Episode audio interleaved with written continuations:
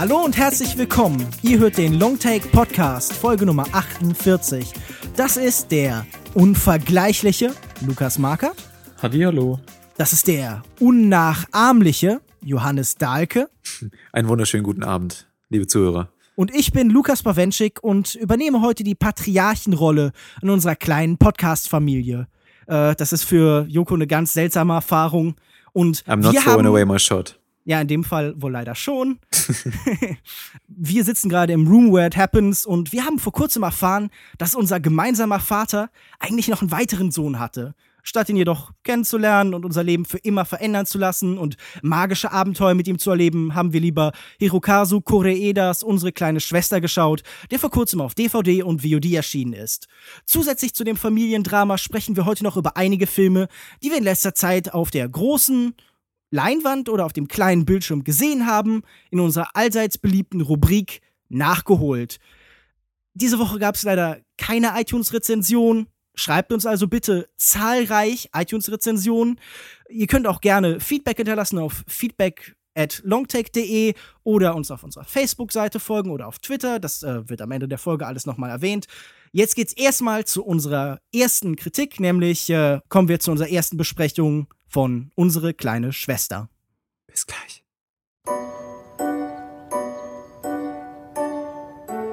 Wie machen wir das mit seiner Beerdigung? Tja, und er hat anscheinend eine Tochter. Wir haben eine kleine Schwester. Du hast dir immer eine gewünscht. Na, als ich klein war vielleicht. Jetzt ist es ein bisschen spät. Sind Sie von der Familie Kuda? Ich bin Susu Asano. Ich würde dich gerne etwas fragen. Warst du es, die Vater gepflegt hat? Wir könnten auch zu viert zusammen wohnen.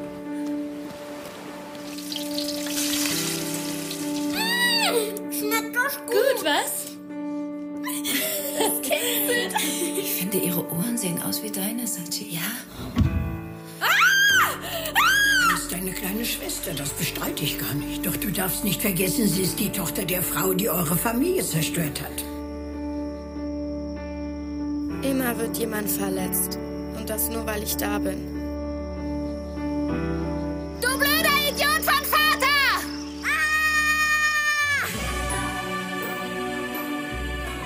Hirakosu Koreedas Unsere kleine Schwester ist eine Adaption der Manga-Serie Umimachi Diary und so etwas wie der sanftmütigste Exorzismusfilm aller Zeiten.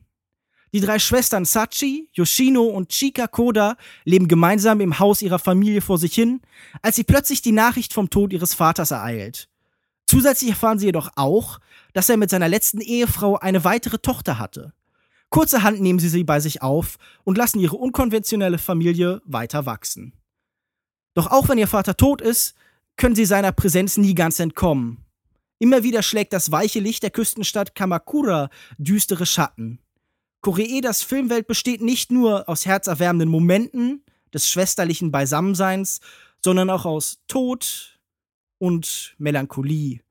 Und es gibt so einen Moment, der vereint so ein bisschen beides. Sie stehen gemeinsam bei der Beerdigung ihres Vaters und Rauch steigt in den Himmel auf und gibt so einen ganz schönen Effekt gegen den Abendhimmel. Und eine der Schwestern sagt, was soll man dazu noch sagen? Rührend oder kitschig? Und das wäre auch so ein bisschen meine Einstiegsfrage an euch.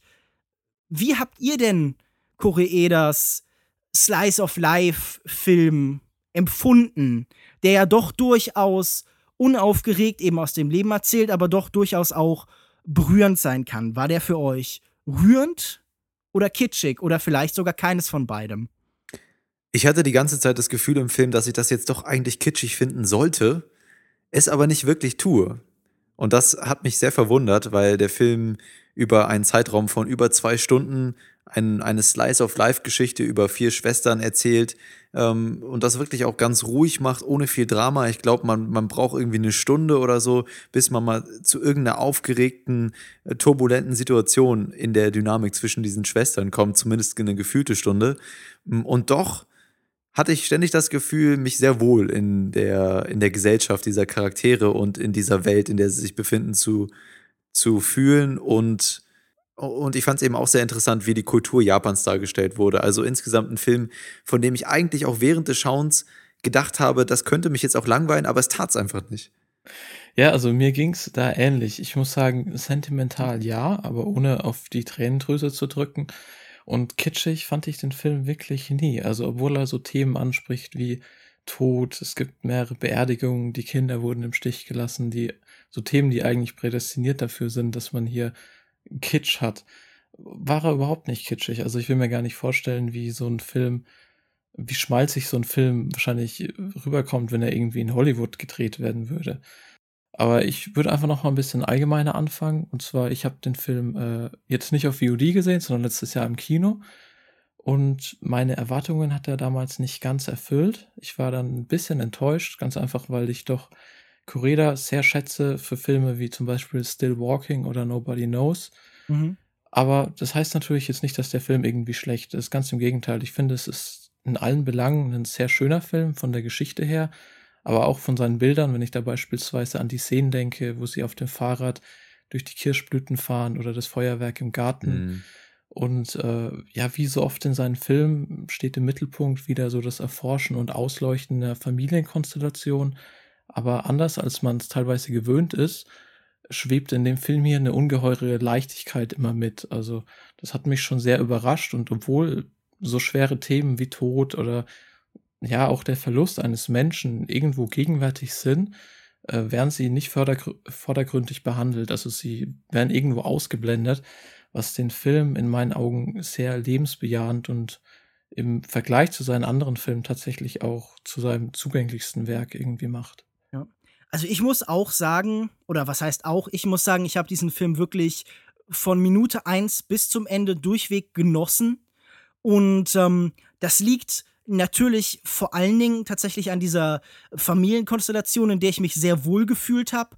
Es ist ja immer schwer, Filme zu machen, die einfach daraus bestehen, mit Menschen Zeit zu verbringen und denen eben bei ihrem nicht nur Alltag, aber natürlich eben auch Alltag zuzusehen. Und das hat zum Beispiel zuletzt für mich bei Everybody Wants Some überhaupt nicht funktioniert und hier doch sehr, denn hier waren vier Figuren, die mir alle sehr schnell sehr vertraut erschienen. Aber nicht auf die Art, wie man sie eben in Serien kennenlernt, indem man dann irgendwie jeden Moment ihres Lebens kennt, sondern ich hatte das Gefühl, sehr schnell zu verstehen, wie diese Menschen untereinander funktionieren, was ihre Ängste und Sorgen und Ziele sind. Und das liegt eben daran, dass jeder dieser Mensch uns Menschen jeder dieser vier Schwestern uns immer durch die Augen der anderen erklärt wird. Also wir lernen sehr schnell verstehen dadurch, wie die anderen sie behandeln, was sie eben antreibt. Und jede dieser vier Schwestern hat so einen sehr klaren Charakter, der aber doch immer wieder eben an den Rändern ähm, undeutlich wird und auszufasern scheint. Also da ist eben Sachi, die halt eben die reifste Schwester ist. Sie ist ja auch die alte, älteste eindeutig mit, ich glaube, 29 Jahren und sie ist Krankenpflegerin und sie, sie lebt eben für das sich kümmern um andere. Und zwar so weit, dass es schon fast Nachteil ist. Das ist hier auch immer wieder ein Thema, nämlich die Frage, ähm, Du hast vorhin angesprochen, es ist ein unheimlich lebensbejahender, positiver Film, Lukas. Aber es ist natürlich auch ein Film, der sich kritisch damit auseinandersetzt, ob nämlich eben dieser, dieses Positivistische, ob dieses Durchweg ähm, hilfreich und helfen wollen, ob das unbedingt gut ist, weil hier liegt immer wieder das Risiko der Naivität in der Luft. Also wenn wir uns zum Beispiel angucken, wie ähm, der Vater funktioniert hat, der diese Familie überschattet, dann ist das jemand, der ausgenutzt worden ist, der umgeben war von Menschen, die eben nicht das Beste unbedingt von ihm wollten. Mhm. Und äh, das, das ist ein Thema, das sich ja immer wieder zeigt. Es gibt da zum Beispiel auch, wenn ihr euch erinnert, ähm, diese Restaurant- oder diese Imbissbesitzerin, die auf einmal einen Bruder hat, der nie da war, der auf einmal kommt und Forderungen stellt. Und ich glaube, dass dieser Film seine lebensbejahende Attitüde auch immer wieder hinterfragt, aber ohne seine Leichtigkeit zu verlieren nochmal, um auf Everybody Wants Some zu kommen, das war ja auch ein Film, bei dem gesagt worden ist, oh, was für ein leichter und angenehmer Film. Aber ich habe das überhaupt nicht empfunden, weil ich das Gefühl hatte, da wird was ausgeblendet. Hier ist das Negative präsent, die Sorgen und die Ängste und die, die menschlichen Fehler. aber sie fügen sich eben in Gesamtbild ein, wo man merkt, diese, diese Menschen können damit konstruktiv umgehen. Und äh, ich weiß nicht, es ist vielleicht ein Film, der in unsere zynische Zeit unheimlich gut gebrauchen kann. Inwieweit denkst du denn, dass der Film wirklich ähm, mit diesen Themen auch umgeht? Also natürlich haben wir bestimmte Entwicklungen, die sich für mich auch sehr natürlich ergeben in den Charakteren, vor allen Dingen bei Sachi, der, na, ich würde jetzt nicht sagen Protagonistin, aber der ältesten Schwester in dieser, in dieser Konstellation. Äh, und mhm. inwieweit würdest du aber, also ich würde behaupten, dass der Film in, in manchen Teilen auch so ein bisschen belanglos wirkt, dass, dass er sich zu wenig damit auseinandersetzt. Und also ich würde sagen, Belanglosigkeit ist wirklich ein Punkt, den man hier nicht gut anbringen kann. Ich würde sagen, es ist eine der größten Stärken des japanischen Kinos seit Ozu, seit Mitsuguchi wahrscheinlich auch, das vermeintlich Triviale eben zu etwas mhm. Wichtigem und Heiligem und Bedeutsamem zu erklären. Und es gibt ja so einen Gedanken, der in diesem Film mehrfach angebracht wird, nämlich, dass Menschen sich darüber freuen, dass sie noch Schönheit, von Schönheit im Leben berührt werden kann. Mhm können. Und ich glaube, das ist ein Film, der genau diesen Gedanken eben selber auch erfüllen will. Ein Film, der nicht nur schöne Dinge zeigt, aber auch schöne Dinge und diese sind dann eben äußerst berührend. Und was vielleicht trivial sein könnte, bekommt hier eben so eine höhere Qualität. Und ich möchte das, glaube ich, am ehesten erklären in einer Entwicklung, die ich zum Beispiel sehe. Ähm, wir haben am Anfang eine Szene, als äh, die drei älteren Schwestern zum ersten Mal eben auf Suzu treffen und sie ja sagen, zeig uns deinen liebsten Ort in diesem Dorf. Und es ist so eine, eine erhöhte Position und wir sehen diese Aussicht, die sie dann gemeinsam teilen, die sie verbindet dann eben noch nicht. Und am Ende des Films gibt es dann so einen parallelen Moment, der sich nur zwischen Suzu und äh, Sochi dann eben abspielt. Und diesmal schauen sie dann eben auf diesen Hügel. Mhm. Und es ist eben eine Entwicklung, die da durchgemacht wird, nämlich wie man dazu kommt, wie es einem möglich wird, die Schönheit, die in dieser Welt eben besteht, erkennen zu können. Denn das ist nichts, was einfach so da ist. Natur ist nicht einfach so schön, nicht ohne Kontext, sondern Natur ist schön, weil sie eben in Bezug zu uns steht oder die Welt kann schön sein. Und das ist eben, was diese Menschen lernen. Und das finde ich, das ist eine Erkenntnis, die eben überhaupt nicht trivial ist, die überhaupt nichts von heiler Welt hat oder so, sondern ähm, ich finde, das ist ein Film, der sicher nicht zugespitzt ist, sicher nicht irgendwie hysterisch wird in seinen Qualitäten oder so, hm. sondern einfach ein Film, der ähm, mit sehr wenig sehr viel schafft. Ja, ich, ich würde dir insgesamt zustimmen. Zum Beispiel äh, die Szene, die du angesprochen hast. Ich glaube, am Anfang hat man in der ersten Szene auch schon kurz äh, am Ende der Szene die Aussicht gesehen, die sie gerade genießen, weil ich glaube, die erste Szene und die Szene am Ende, es waren zwei unterschiedliche Schauplätze, oder? Am Ende. Ja, natürlich, genau. Das genau. war in, in der fremden Stadt, in der ihr Vater später genau, gelebt hat, und der, in der eigenen, die aber beide eben diese Eigenschaft teilen, dass es Lieblingsorte mhm. des Vaters waren. Genau, und mir ist es aber allerdings auch während des Dialogs am Anfang aufgefallen, dass man einfach diese, diesen Ausblick nicht sieht, dass einem der Regisseur das verweigert bis zu einem bestimmten Punkt. Und ich würde dir da auch mhm. zustimmen. Und die Schönheit in dem Film ist auch ein Punkt, der mich äh, sehr, sehr ähm, beeindruckt hat. Also generell nicht nur die Schönheit der Schauspielerin, was man ja auch sagen kann, das sind alles sehr hübsche Mädchen oder Frauen, junge Frauen, ja, die. Vor, vor allen Dingen, vor allen Dingen auf eine nicht komplett konventionelle Art und Weise mhm. schön. Also wenn ich mir die jüngste Tochter Chica ansehe, dann ist das sicher nicht so eine so eine Werbeschönheit, sondern halt eben eine eine sehr spezielle, eine sehr eigene Schönheit, die hier eben verkörpert wird. Genau, aber das spiegelt sich natürlich auch in anderen Sachen wieder. Du hast es auch schon angesprochen. Genuss spielt auch eine Rolle in dem Film. Also seien es jetzt Speisen, Landschaft, Getränke, Rituale oder diese ganzen Dinge, die inszeniert werden. Ähm, und die hatten für mich nochmal einen besonderen Wert, weil es eben diese japanische Kultur auch gleichzeitig zeigt. Also Pflaumenwein, wie der hergestellt wird, wie lange der reifen muss, was sicherlich auch als Metapher in dem Film äh, funktio funktioniert und andere Elemente. Aber ich habe mich dann während des Schauens gefragt, ob das wirklich ähm, dieselbe Wirkung auch auf einen japanischen Betrachter hätte, der sich jetzt mit dieser Kultur eigentlich auskennt und für den das nichts Besonderes ist. Glaubst du, das ist ein Film fürs westliche Publikum? Das finde ich eine ganz interessante Frage, weil ich diese, diese Frage mich ja allgemein schon sie hat mich schon öfter umgetrieben, allgemein bei Filmen, die eben aus, aus, so einer, aus so einer Ferne eben zu uns kommen.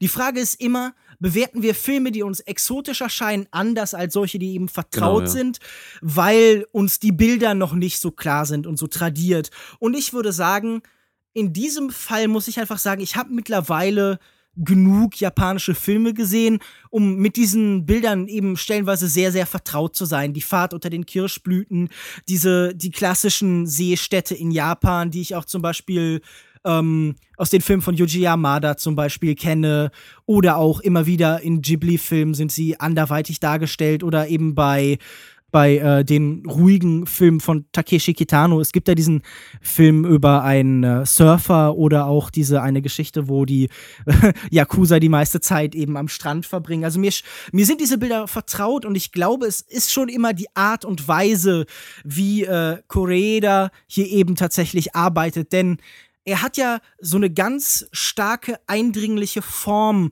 Er ist natürlich in der Tradition von Regisseuren wie zum Beispiel Osu, aber anders. Er ist kein Mensch, der viel in den Zwischenbildern verharrt, der irgendwie uns die leeren Räume zeigt, diese Punktierungen, die wir aus dem japanischen Kino äh, vielleicht so ab der Kriegszeit kennen, sondern er ist jemand, der ähm, natürlich auch sehr statisch arbeitet, der selten irgendwie groß mhm. Bewegung mhm. betont.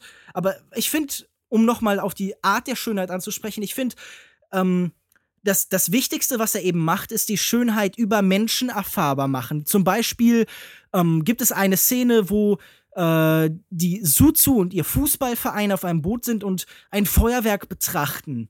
Und anstatt direkt auf den Himmel zu halten und das Feuerwerk zu sehen, äh, ist die Kameraperspektive von oben und wir sehen die Spiegelung des Feuerwerks im Wasser und es wie ein roter Fleck, der plötzlich so eben über das Wasser scheint. Und ich glaube, das ist eben die große Wirkung oder die große besondere Art und Weise, ihr schöner zu zeigen, sie nämlich eben erfahrbar zu machen, nur über Menschen und sie an menschliche Erfahrung zu koppeln. Mhm.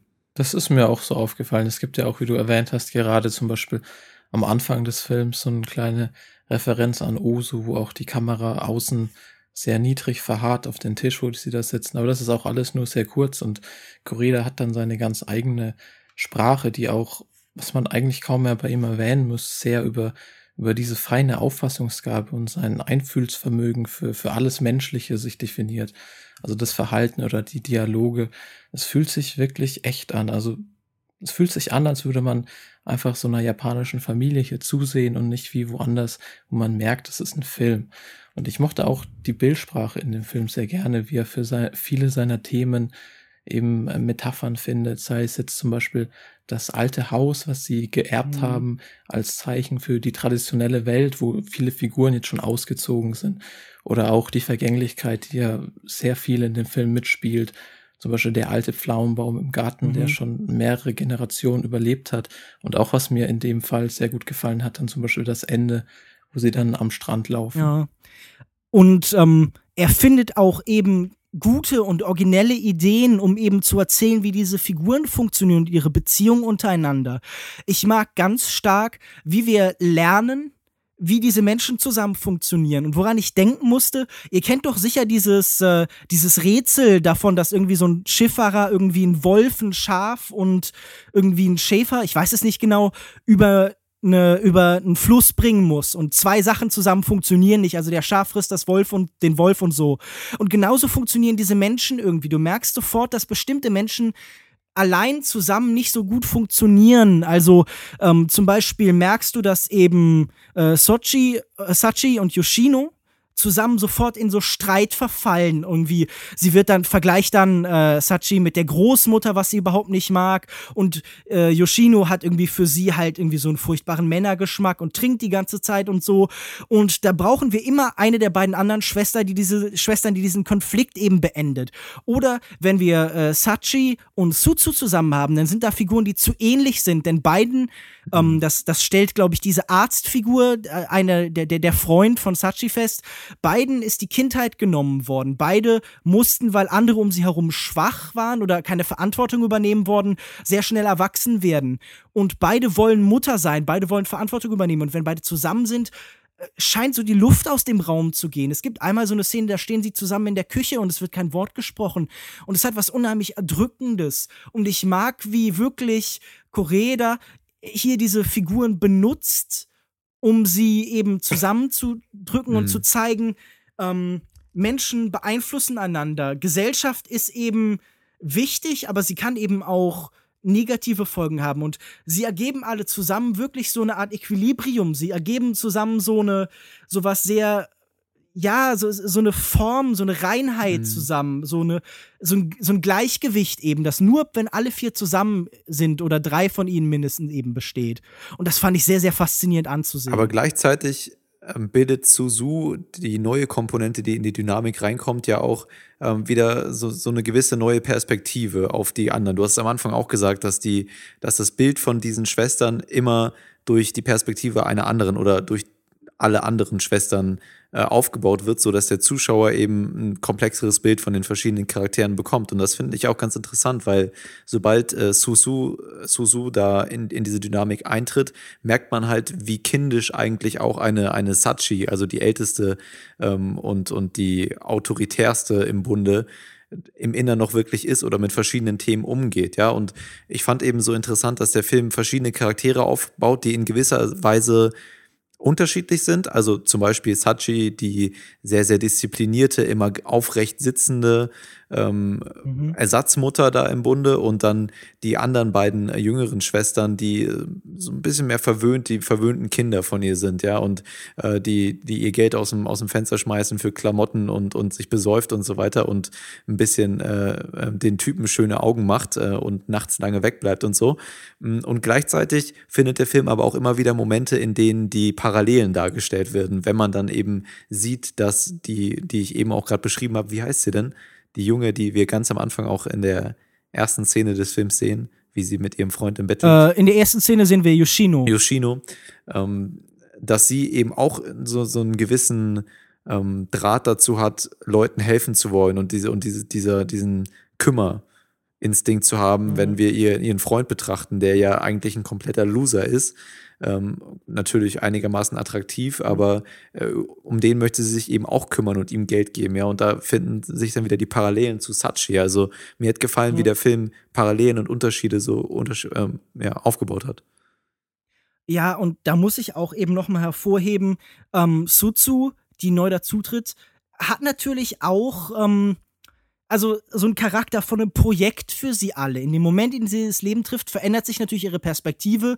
Chica ist nicht mehr die Jüngste und lernt plötzlich halt eben irgendwo eine Form von Verantwortung und alle bekommen so einen neuen Bezug dazu. Das hast du ganz gut beschrieben und man könnte das auch durchaus kritisch sehen und das wird ja sogar so gemacht. Also es äh, wird Sachi ja auch vorgeworfen, okay, du hast Suzu, eben nur bei euch aufgenommen, um eben deiner Mutter zu zeigen, dass du es eben besser kannst, dass du besser Verantwortung übernimmst eben als sie und dass du eben die so viel reifere bist. Und man könnte eben kritisch sehen, ob diese Menschen denn Sutsu vielleicht benutzen, um von ihren eigenen Problemen abzulenken, von ihren eigenen Unzulänglichkeiten. Das, ist, das wird ja auch so thematisiert im Film, wenn sie, wenn dann Yoshino sagt, dass dass ein Freund dazu da ist, das Leben in, in positiveren Farben zu sehen. Ja, also dann ist der, ist der langweilige Job halt okay, wenn du einen Freund hast. Ja. Das ist zumindest die Perspektive, die sie relativ zu Beginn des Films hat, was dann später auch noch mal ein bisschen diskutiert wird und dann es gibt eine Entwicklung diesbezüglich auch in den Charakteren. Mhm. Aber natürlich dient Suzu auch ähm, als Sinn des Lebens, gerade für Sachi und auch für die anderen beiden. Ähm, und sie benutzen sie in dem Fall auf jeden Fall. Ne? Ja. Das ist halt immer so eine schöne Ambivalenz, die menschliche Beziehungen in diesem Film haben. Keine Beziehung ist nur schlecht und nur gut. Und die Familie ist immer ein Schicksal, aber auch eben eines, das einem sehr viel Glück und Zufriedenheit bringen kann. Und ja, um nochmal zu deiner Aussage zu kommen, das alles finde ich eben überhaupt nicht trivial, sondern in seinen Feinheiten, in seinen kleinen Facetten eben so, so zärtlich und liebevoll geschildert, dass dieser Film für mich eben absolut traumhaft war, mhm. wirklich. Also mir haben die Figuren teilweise auch sehr gut gefallen. Die vier Schwestern sind alle unterschiedlich, so dass jede ihre Daseinsberechtigung hat. Sie haben verschiedene Weltbilder, aber ergänzen sich dann doch wieder und gerade auch, wie du gesagt hast, wenn sie dann mal zusammen alle vier vor der Kamera waren, das war dann meistens noch das Beste. Und auch ihre, ihre Rollen, also nicht nur schauspielerisch, sondern auch ihre Rollen als irgendwie starke, unabhängige Frauen, war sehr schön anzusehen. Aber ich muss auch bei all dem Lob gleichzeitig sagen, dass ähm, durch die ruhige Inszenierung in dem Film und auch die langsame Erzählweise hatte ich zwischendrin teilweise echt das Gefühl, dass sich der Film ein bisschen zieht. Also er dauert irgendwie so 100, 28 Minuten, aber angefühlt. Ja, 120 plus. 120 plus, ja. Und aber angefühlt hat er, hat er sich für mich auf jeden Fall ein bisschen länger. Was halt einfach daran liegt, dass die ganze Zeit über fast nichts passiert. Man, man sieht die Schwestern in ihrem Alltag. Es gibt mal Schwierigkeiten, aber meistens sind es dann halt so kleine Kabeleien, die sich sofort widerlegen. Teilweise war es mir fast schon ein bisschen zu harmonisch. Ich meine, es macht alles Spaß, es ist so locker flockig, man kann dem gut zuschauen, aber ich weiß nicht, mit der Haltung versperrt sich der Film halt gleichzeitig auch so ein bisschen den großen dramatischen Zuspitzungen und ich weiß nicht, zwischendrin hätte ich mir tatsächlich ein bisschen mehr Mut gewünscht. Ich so ein bisschen irgendwas, wenn was passiert wäre, was mehr Schwung in die Geschichte reingebracht hätte, hätte vielleicht ja, also, zwischendurch gar nicht so geschadet. Eben, mir auch nicht. Ich muss sagen, ich fand den auch lang an einigen Stellen und zu lang auch an einigen Stellen. Und mir ging es da genauso wie dir. Also ich fand ihn zu schön und insgesamt zu wohlig, um, um mich darüber zu ärgern. Aber das sind natürlich schon sehr privilegierte Menschen, die wir da in dem Film sehen, mit sehr ähm, privilegierten Problemen und eigentlich auch einem schönen Familienzusammenhalt. Also das ist alles jetzt nichts unfassbar Dramatisches, was da stattfindet. Die sind auch alle wunderschön und äh, ähm, da denkt man sich manchmal, okay, muss ich mir das jetzt, muss ich mir, ich meine, was ist das Interessante daran, mir diese Probleme jetzt anzuschauen? Und dann findet der Film aber eben, wie Lukas Bawenschik auch gerade mehrmals angesprochen hat, immer wieder Wege, um das so schön nuanciert und ich benutze wieder das Wort delikat zu verbildlichen, dass es einem dann wieder super gefällt. Aber es gibt definitiv diese Momente, wo man sich fragt, okay, ähm, Ne, also man wünscht sich so ein bisschen mehr, einfach ein bisschen mehr Tempo in manchen Situationen. Oder ein bisschen mehr Drive oder so, ich weiß nicht. Hm. Ich muss sagen, das ging mir wirklich überhaupt nicht so. Ich habe diesen Film, wie schon angesprochen, durchgängig genossen und hatte nie das Gefühl, ich habe hier irgendwie zu viel von irgendwas. Ich hatte nie das Gefühl, eine Szene wäre überflüssig, sondern das scheint mir ein Film, der genauso lang ist, wie er eben sein muss, wie er sein soll. Ich äh, fand, diese Probleme hatten auch durchaus eine Fallhöhe. Man kann jetzt sagen, ja, den, es könnte denen schlimmer gehen. Warum sehen wir nicht gerade sudanesischen Kindersoldaten eben dabei zu? Äh, ertrinkende Flüchtlinge. Ertrinkende Flüchtlinge. In Pools. Ähm, Na egal. Und ja, ich, ich verstehe schon. Aber ja, ja. Ich, ich weiß nicht, ich hatte das Gefühl, natürlich hat dieser Film was Meditatives, Bedächtiges. Aber ich finde auch, das ist ein Modus, in dem eben das Kino operieren darf, in so einer eben hypnotischen Sogwirkung, die trotzdem nie irgendwie was Eskapistisches hat für mich. Mhm. Ich glaube, diese Schuldgefühle, die diese Menschen tragen, der Geist ihrer Familie, die Frage, inwieweit sie prädestiniert sind eben durch ihre Familie und ihre Vergangenheit, die Frage, ob sie einen Sinn, ein Ziel und Glück in ihrem Leben finden oder eine, zumindest eine, eine Pflicht, die sie erfüllen können, ein Leben, auf das es sich hin, auf das es hinzuarbeiten geht und die Frage, ob sie eben, ja, mehr sein können als die Töchter ihres Vaters, das war mir definitiv Konflikt und Drama genug. Ich, also ich brauche jetzt nicht in diesem Film noch, keine Ahnung, den Vulkan, der ausbricht und äh, alle in Lebensgefahr versetzt, sondern die Momente der Eskalation, die hier stattfinden, sind eben ruhig, aber dadurch nicht weniger ähm, zerstörerisch und Doch, doch, doch, die sind schon romantisiert. Also wenn, wenn eben dann die Mutter kommt und sagt, ich verkaufe das Haus, dann dann, dann sieht man vielleicht nicht das große Gebrüll, aber da ist ein so großer Kontrast zu diesem Leben, das sie sonst führen. So eine, da, es wird so extrem, legt sich ein schwarzer Schatten über diesen Moment, dass ich schon das Gefühl hatte, also mehr brauche ich auch gar nicht. Ich habe das nicht so gesehen mit dem schwarzen Schatten. Ich fand diese Probleme, also ich habe das schon in gewisser Weise nachempfinden können und mir den schwarzen Schatten innerhalb der, der Figuren ausmalen können. Aber ich finde schon, dass der Film in gewisser Weise so einen eskapistischen Realismus zeigt. Ja, also das ist schon Eskapismus ist, weil er eben diese ganzen Probleme in der Familiendynamik und die ganzen Hintergrundgeschichten so romantisiert darstellt. Ich, ich kann verstehen, wenn du sagst, ja, ich kann, habe mir mehr Dramatik gewünscht, ich habe mir vielleicht mehr Eskalation gewünscht oder so, oder dass diese Menschen. Habe ich ja nicht mal. Äh, diese, diese Sorge, oder ja, oder, oder sagen wir so, dass diese Sorgen vielleicht stärker externalisiert werden. Aber ich glaube, gerade dadurch, dass diese Menschen diese Probleme eher in sich hineinfressen. Und das wird ja sogar thematisiert. Also es gibt eine Szene, wo Suzu sich erbricht und, und sagt, mich kotzt das alles an und sagt, okay, meine dumme scheiß Mutter oder sowas. Ich weiß nicht die genaue Formulierung. Oder wenn eben Suzu und Sochi am Ende des Films zusammen auf dem Berggipfel stehen und ihre Zorn und ihre Frustration ob ihrer Familie in, in die Ferne schreien. Und das ist sicher, das ist dann vielleicht ein romantisch sehnsüchtiges Motiv. Das ist dieser Caspar David Friedrich Blick in die Ferne. Mhm. Aber du kannst mir doch nicht sagen, dass die, also die halten diese Sachen halt lange in sich und brüllen sie dann hinaus. Ja, okay, da, ich, ich gebe dir recht, ja. In dem Punkt gebe ich dir recht. Die, die Themen ziehen mhm. sich schon durch den Film durch. Ich habe nur das Gefühl, also ich meine, mich hat's ja auch nicht mal gestört. Also ich fand den Film ja auch wundervoll, aber es ist nun mal, naja, also ich, ich glaube, wir scheiden uns so ein bisschen an der Frage, ob ein Film das darf. Und natürlich darf das ein Film äh, Probleme so darstellen. Und natürlich, das ist ja auch in gewisser Weise realistisch. Und ich hätte mir auch nicht Eskalation und, und Overacting und, und Heulen und Tränen gewünscht und so, aber in manchen Szenen fand ich es dann eben doch einfach ein bisschen flach so. Also gerade wenn ich mhm. mir auch die, die Charakterzeichnung der Schwestern angucke, das wird immer exemplarisch an so ein, zwei Fallbeispielen oder an, an verschiedenen Problemen, die sie haben, dargestellt. Das fand ich schön. Aber auf der einen Seite, auf der anderen Seite, was ist denn von der, von der dritten, jüngsten Tochter rübergekommen, außer dass sie irgendwie gern mal angeln mit ihrem Vater gegangen wäre? Zum also gerade Chica finde ich einen sehr schön zwischen den Zeilen erklärten Charakter. Zum Beispiel hat sie in jeder Szene etwas in der Hand. Sie sucht permanent Gegenstände, die sie nehmen kann. Sie ist noch in so einer Erforschungsphase. Sie ist jemand, der noch sehr viel ausprobiert. Sie hat was Kindliches, aber lernt langsam eben so eine Verantwortungsrolle anzunehmen, was sich zeigt gerade in ihrem Umgang mit Suzu, äh, weil sie in ihr auch irgendwie so einen Sinn findet, der ihr eben selbst noch fehlt. Sie treibt noch so ein bisschen durchs Leben. Sie ist die Jüngste und sie hat dann einen Freund, der hat selber Ambitionen, aber sie hat keine. Sie ist ein Mensch, die sich immer über die Ambitionen anderer definiert. Mhm. Und das zeigt sich zum Beispiel auch in diesen Angelszenen. Wir sehen sie vorher einmal mit dieser Angel im, im Raum sitzen und es wird nicht erklärt, was sie da tut.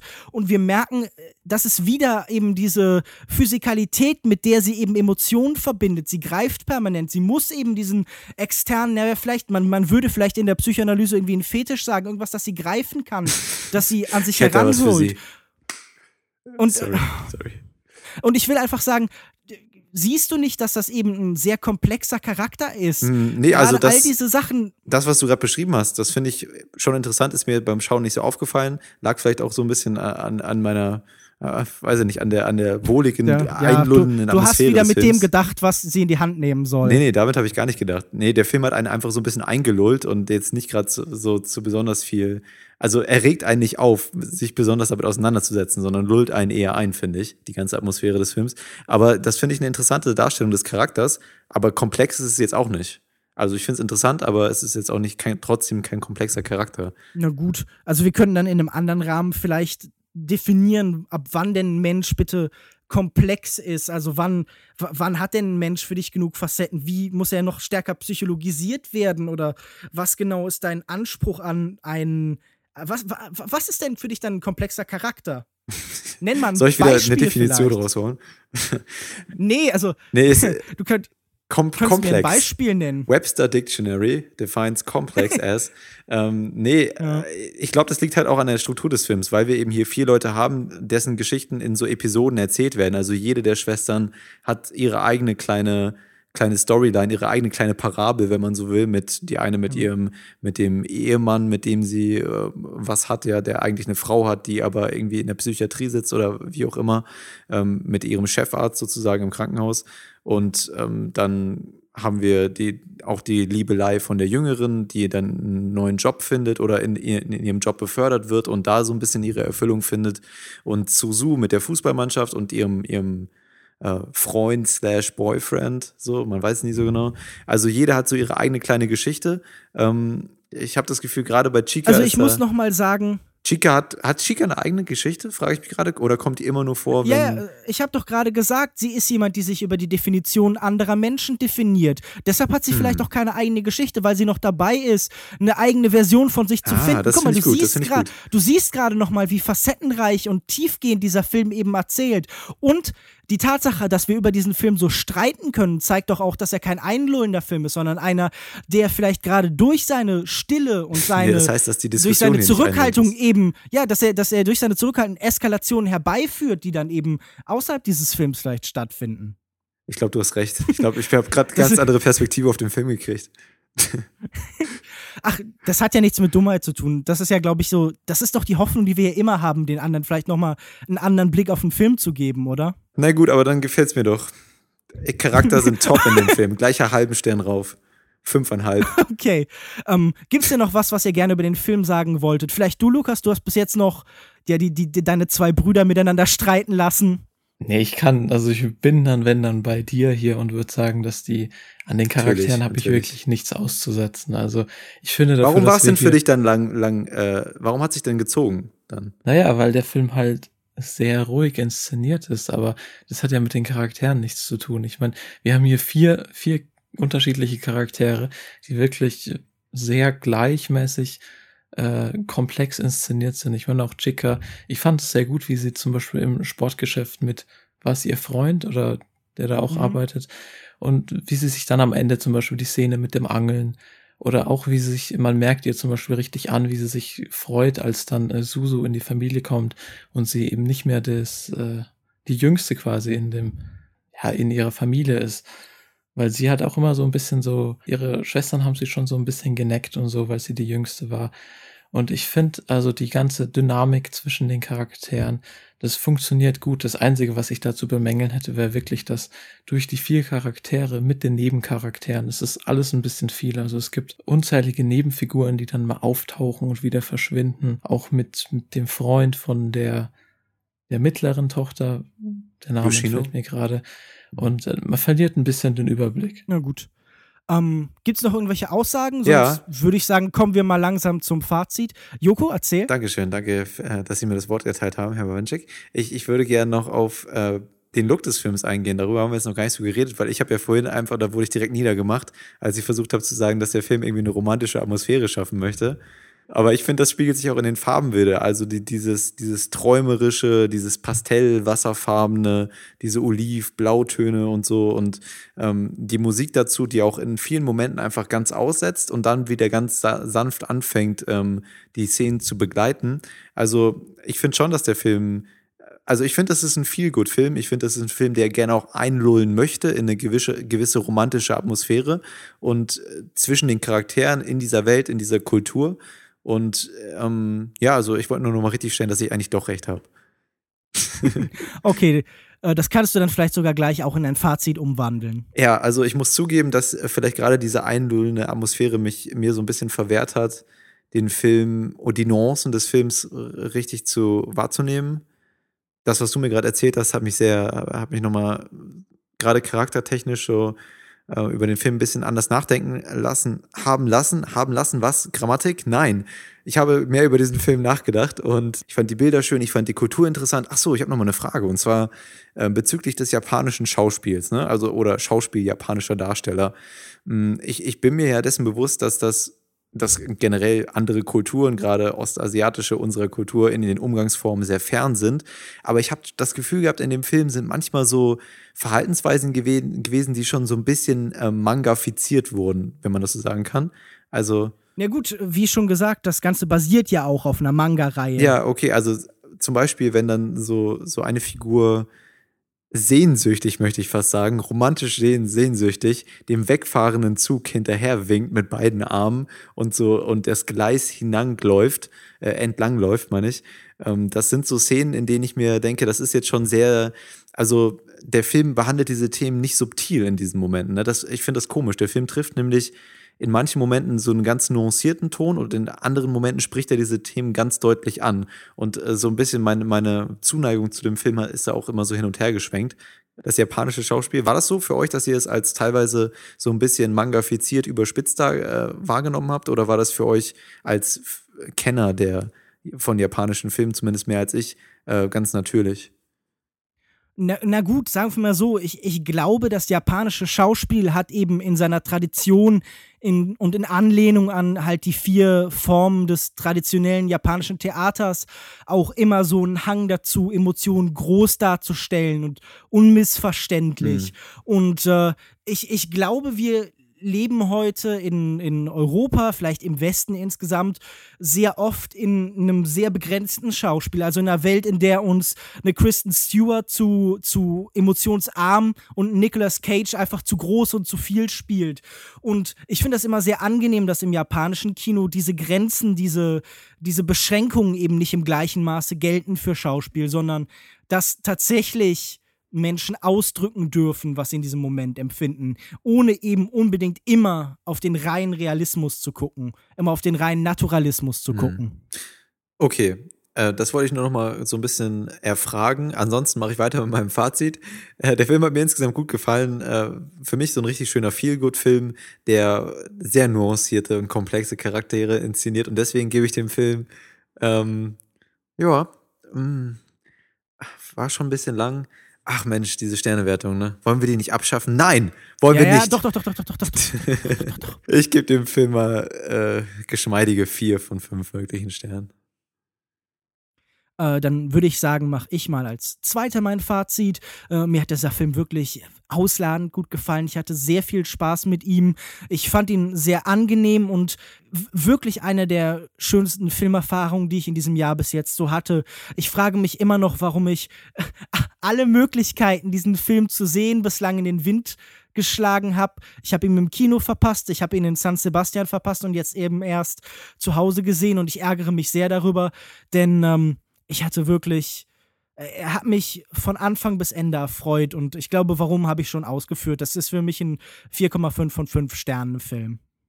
Ja, ich bin da irgendwo zwischen euch, kann auch nicht mehr so viel hinzufügen. Es ist auch ein wirklich schöner Film, mir hat er auch gut gefallen. Man muss vielleicht ein bisschen Geduld mitbringen, aber ansonsten, der Film ist locker leicht, aber hat trotzdem seine Themen, die er behandelt, seine schweren Themen, die schweben mit und er lässt den Zuschauer offen, ob er da rein tauchen will oder nicht. Und es ist trotzdem ein tiefgründiger Film. Mir hat er sehr gut gefallen und ich würde auch einfach vier von fünf Sternen geben. Ich habe übrigens nach dem Film sehr Bock auf Sushi gehabt. Wir haben hier ein sehr gutes Sushi-Restaurant in Hannover. Kann ich nur empfehlen, falls ihr mich mit besuchen wollt. Können wir gerne mal hingehen. Ist aber auch nicht so billig. Gerne. Naja, sorry. Ich denke, jeder, der unseren Podcast hört, bringt wahrscheinlich die nötige Geduld für so einen Film dann auch mit. Immerhin äh, erträgt er es auch, anderthalb Stunden unser Gebrabbel anzuhören. Noch mehr von diesem durchweg eskalierende Gebrabbel oder vielleicht Gebrabbel, vielleicht eskalierend, hören wir jetzt in unserer Rubrik nachgeholt, in der wir über einige Filme, die wir in letzter Zeit gesehen haben, sprechen werden.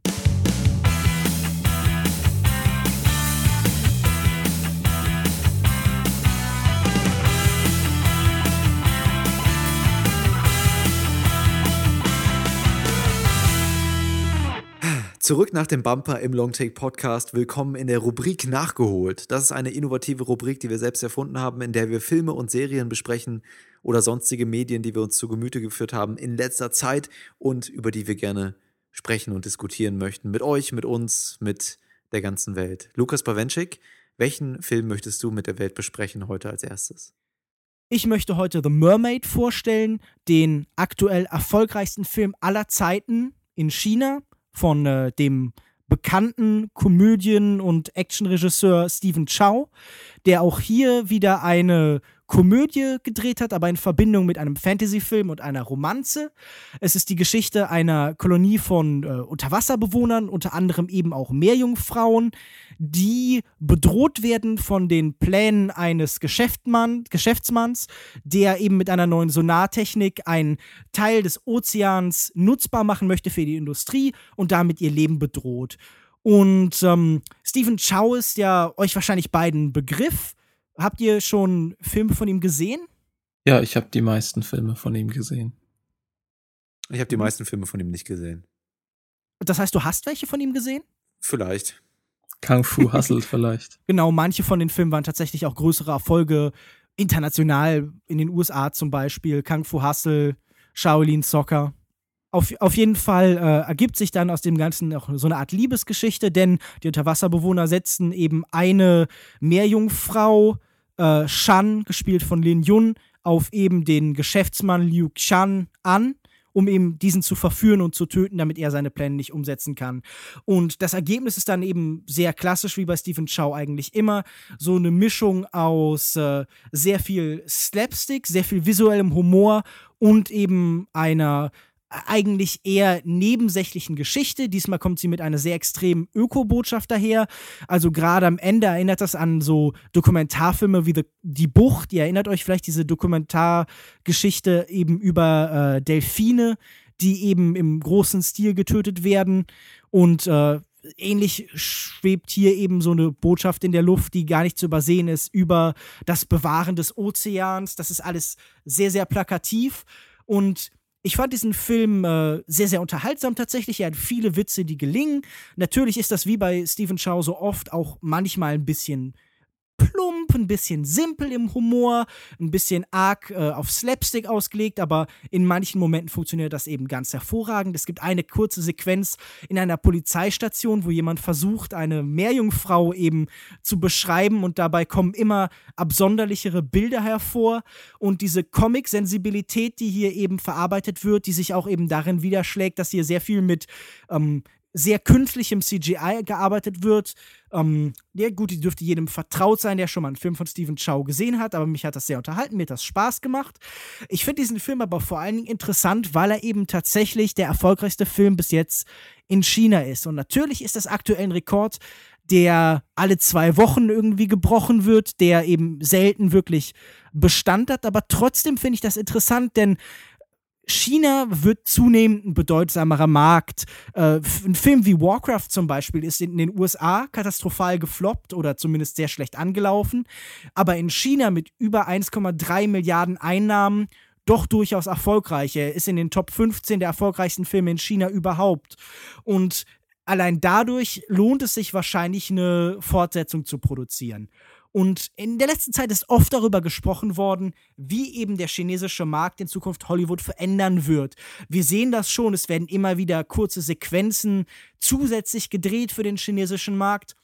Aber was mich interessiert und was ich, glaube ich, ganz faszinierend finde, ist vielleicht die Möglichkeit, dass sich das Blockbuster-Kino in den USA stärker eben zu einem reinen Kino der Attraktionen oder vielleicht auch zu einem Kino der Bewegung entwickelt, wie zum Beispiel Filme wie The Mermaid eben darstellen. Und mich würde interessieren, was meint ihr dazu? Glaubt ihr, das ist eine Möglichkeit, dass zum Beispiel amerikanische Filme wieder visueller und universeller werden und so Qualitäten von Stephen Chow-Filme be bekommen, anstatt eben ja zu sein wie zum Beispiel die Avengers-Filme oder sowas wie eben äh, Captain America Civil War, die in China auch durchaus interessant und erfolgreich sind, aber nicht im gleichen Maße wie eben solche sehr zugänglichen Geschichten. Ist das vielleicht sogar eine Chance, um das amerikanische Blockbuster-Kino wieder stärker auf die reine Bewegung und auf visuelle Action und visuelle Comedy zu bringen? Naja, Michael Bay macht das ja schon ganz gut. Mhm. Ja, natürlich. Also die Transformers-Filme sind dort ja auch durchaus erfolgreich. Ja, das, das sind stimmt, vielleicht, ja. das finde ich nämlich das Interessante. Es gibt hier so zwei Varianten. Man könnte sagen, wir bewegen uns weg von diesem Kino mit der Voraussetzungen des Elitären, wie eben bei, ähm, naja, zum, zum Beispiel den äh, Marvel-Film hin zu einem des reinen Erlebens. Und da sind natürlich dann auch Sachen wie Transformers bei, der natürlich auch hier durchaus seine Freunde hat. Also es, es, es gibt ja auch so alternative Auteurtheorien, die eben sagen, gerade jemand wie Michael Bay hat eine sehr klare Handschrift und ist so auf eine eigene Art und Weise auch eben Auteurfilmemacher. Ich glaube persönlich nicht, dass sich das amerikanische Kino besonders an den chinesischen Markt anpassen wird, zumindest äh, kurzfristig nicht. Einfach aufgrund der Einstellung der, der Amerikaner gegenüber China und Hollywood ist nun mal, nun mal in Amerika und äh, nicht in Europa. Ich glaube aber schon, dass einige Filmstudios, und das sieht man ja an solchen eingeschobenen Sequenzen wie in Transformers oder so, äh, schon auch Augenmerk auf den Markt legen werden. Ähm, ich glaube, das wird sich aber nicht auf, auf die kreative Umsetzung der Filme ähm, groß, also auf den oder den grundlegenden Tenor auswirken. Ich ja. glaube halt, das wird ein schleichender Prozess sein. Ich nenne mal ein Beispiel. So ein Film wie Pacific Rim 2 würde nicht existieren, wenn es nicht den chinesischen Markt gäb- gäbe. Also, denn dieser Film war dort deutlich erfolgreicher, als er das eben hier war. Und ich glaube eben gerade dadurch werden wir zusätzlich halt eine, eine Art Selektionsprozess wahrnehmen zu Filmen, die eben inhärent stärker an eine chinesische Ästhetik eben angelehnt sind. Also der Film hatte auch nur äh, irgendwie 700 Millionen Dollar mhm. eingespielt, aber das ist deutlich mehr gewesen als zum Beispiel vergleichbar gewesen oder auf einer ähnlichen Ebene das eben in Amerika der Fall gewesen wäre. Und natürlich ist das kein bewusster, aber es ist halt ein unbewusster Selektionsprozess. Gerade wenn wir, ähm, ich weiß nicht, ob ihr die Texte gelesen habt, die jetzt in den letzten Wochen erschienen sind. Das ist gerade ein sehr, sehr erfolgsarmes Jahr für ähm, das amerikanische Kino in Amerika. Und gerade Filme wie mhm. zum Beispiel der neue Alice-Film oder Warcraft oder Snow White and the Huntsman 2 sind halt einfach die als deren Vorgänger durchaus erfolgreich waren, sind groß gescheitert da, aber haben vielleicht eine Möglichkeit mhm. auf Vergeltung, Vergebung äh, im chinesischen mhm. Markt.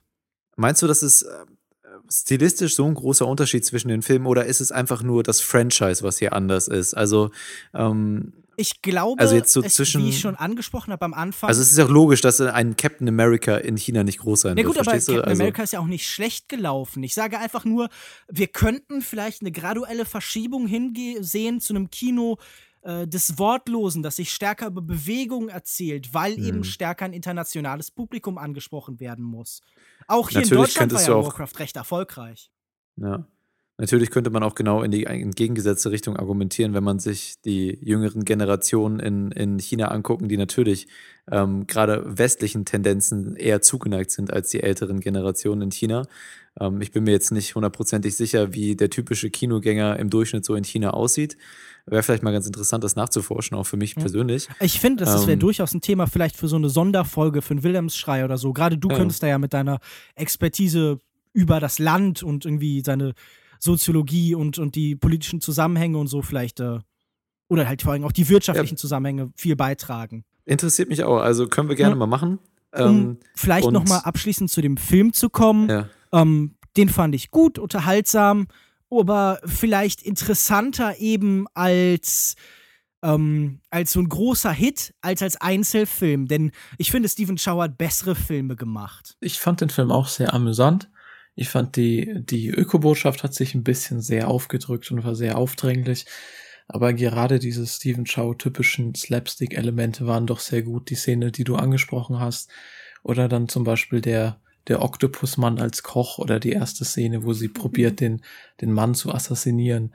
Die sind ein bisschen plump, aber die haben mich wirklich amüsiert. Also, es ist Ach, als sie dann versucht, den Seestern ja, zu werfen, das ist, ist, ja wirklich grandios, wie da mit diesem Spiegel gearbeitet wird. Das ist, das ist, also da muss ich sehr, sehr laut lachen. Ja, das hat mir auch wirklich großen Spaß gemacht und äh, also es ist ein Film, der ist wirklich amüsant. Es ist nicht Steven Chows bester Film, aber man kann ihn sich wirklich gut anschauen. Okay. Ciao zu Ciao.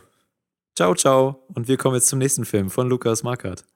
Ja, ich habe gesehen zuletzt, äh, beziehungsweise sogar vorgestern, ein Film, den ich äh, lange vor mir hergeschoben habe, warum auch immer. The House of the Devil von Ty West. Das Ganze ist ein, ja, ein wunderbar atmosphärischer Horrorstreifen. Von der Story, von den Charakteren sehr angelegt an die Filme der 80er Jahre, frühe 80er, späte 70er. Wenn ich der Qualität der Blu-ray nachzuurteile, kommt selbst die aus den 80ern direkt, weil das Bild rauscht und ist körnig. Also es ist wirklich extrem. Weiß nicht, ob da das Label mit mit dran schuld war. Aber der Film wurde auf jeden Fall auch auf 16 Millimeter gedreht. Also es ist ein bisschen Absicht, dass er hier so altmodisch ausschaut. Aber der Film ist wirklich äh, durch und durch 80er Jahre, also wo andere Filme irgendwie retro sein wollen und Klassiker zitieren. Da weiß Ty West einfach, was er macht und man merkt, dass er seine Vorbilder in dieser Zeit findet. Also ob es jetzt Klamotten sind oder Frisuren. Es gibt am Anfang zum Beispiel in dem Film so eine Szene, wo die Hauptfigur, Sam heißt sie, und die Figur von Greta Gerwig, die hier auch mitspielt, ich weiß nicht, wie sie heißt im Film, ich habe schon wieder vergessen, in so einem Diner sitzen und sie trinken aus so Pappbechern, auf dem dann noch so ein uralter Coca-Cola-Schriftzug drauf ist den man schon 20 Jahre nicht mehr gesehen hat. Aber das sind halt solche kleinen Sachen, die unheimlich zur Stimmung beitragen und ja, der Teufel steckt hier wirklich im Detail, gleich in mehrfacher Hinsicht. Ich denke, die Story, wenn man was dazu sagen will, ist relativ schnell erklärt. Es geht um eine Studentin, die in Geldnot ist, weil sie ihre Miete nicht bezahlen kann. Und dann nimmt sie einen Job als Babysitter an in so einem alten Landhaus weit, draußen. Und mehr muss man eigentlich gar nicht dazu sagen. Es ist super reduziert, die ganze Geschichte ist super geradlinig, aber mehr braucht's bei den Filmen eigentlich überhaupt nicht, um einen zu packen. Die Stimmen zu den Filmen sind sehr gemischt. Es ist halt wirklich so ein absoluter Slow-Burn-Movie, auf den man sich einlassen muss. Der setzt absolut auf seine unheilsvolle und gruselige Atmosphäre. Man hat am Anfang schon so merkwürdige Charaktere, bei denen man einfach absolut ahnt, dass da irgendwas nicht stimmt aber ohne dass sich das jetzt klischeehaft aufdrückt. Die meiste Zeit des Films über passiert einfach nichts. Und ähm, es ist ein Film, der eigentlich sich an Leute richtet mit, mit Vorstellungskraft, weil der Horror spielt sich im eigenen Kopf ab. Also ganz im Gegensatz zu dem, was wir heute so sehen. Es wird einem nicht nach fünf Minuten irgendeinen Dämon vors Gesicht geklatscht und der Film wird grafisch. Also der schwimmt wirklich, obwohl er jetzt schon ein paar Jahre älter ist, absolut gegen das, was wir heute so im Horrorbereich sehen. Es gibt keine schnellen Schnitte, wenn man vom Ende absieht, keine shaky Cams. Es gibt zwar einige Jumpscares, aber die sind nie billig, funktionieren dann meist eher über den Sound und nicht, dass irgendwie was ins Bild springt, was einen total erschreckt. Der Film belohnt einen dann aber auch am Ende mit einem mit einem Showdown, bei dem es ordentlich zur Sache geht, dafür, dass man lange Zeit einfach nur von der Atmosphäre gelebt hat und nach dem, oder beziehungsweise kurz vor dem Abspann gibt es dann nochmal so einen Schlag in die Magengruppe, der lange nachwirkt. Und für mich ist der Film tatsächlich mit das Beste, was ich so in den letzten Jahren im Horrorbereich gesehen habe. Und ich finde es zum einen schade und auf der anderen Seite auch merkwürdig, dass der Film so ein bisschen untergegangen ist, während wir jetzt in letzter Zeit von jedem zweiten Horrorfilm, sei es It Follows oder The Witch, die so ein bisschen gegen den Strom schwimmen, auf einmal von einer Revolution in dem Genre reden. Ich kann nur sagen, absolute Empfehlung, schaut euch den Film an, wenn ihr auf so ältere Horrorstreifen aus den 80ern steht oder auf Horrorstreifen, die jetzt nicht unbedingt extrem effektgeladen sind. Hättest du denn eine Erklärung dafür, dass der nicht im gleichen Maße von einer großen Community angenommen worden ist?